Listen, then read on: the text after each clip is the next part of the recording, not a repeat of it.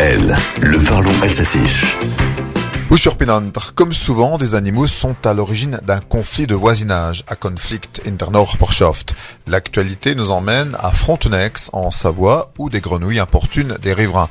Colette est une vieille dame de 92 ans, parmi ses rares distractions, des grenouilles qui ont élu domicile dans la mare que son mari avait créée il y a plus de 45 ans. Sitter Gonarald Freicha, im Wasserloch Freicha, les grenouilles, Swasserloch, la mare. Mais voilà, depuis quelques années, le coassement incessant des amphibiens tape sur les nerfs des voisins. Trois maisons voisines ont donc interpellé Colette et la mairie, et dernièrement, la vieille dame a eu la visite de gendarmes. Du coup, Brigitte Bardot s'en est mêlée, qui a écrit une lettre ouverte à ses voisins qu'elle qualifie de gros plouc. En alsacien, on dit gloufi.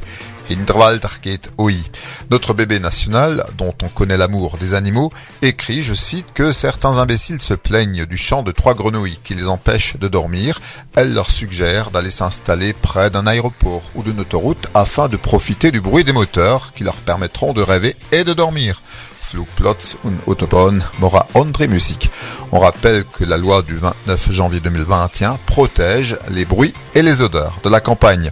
Personnellement, j'ai déjà dormi à proximité d'une colonie de grenouilles. La première fois, c'est vrai que ça interpelle, mais on s'y fait. Lièvre affroche, os atomicos.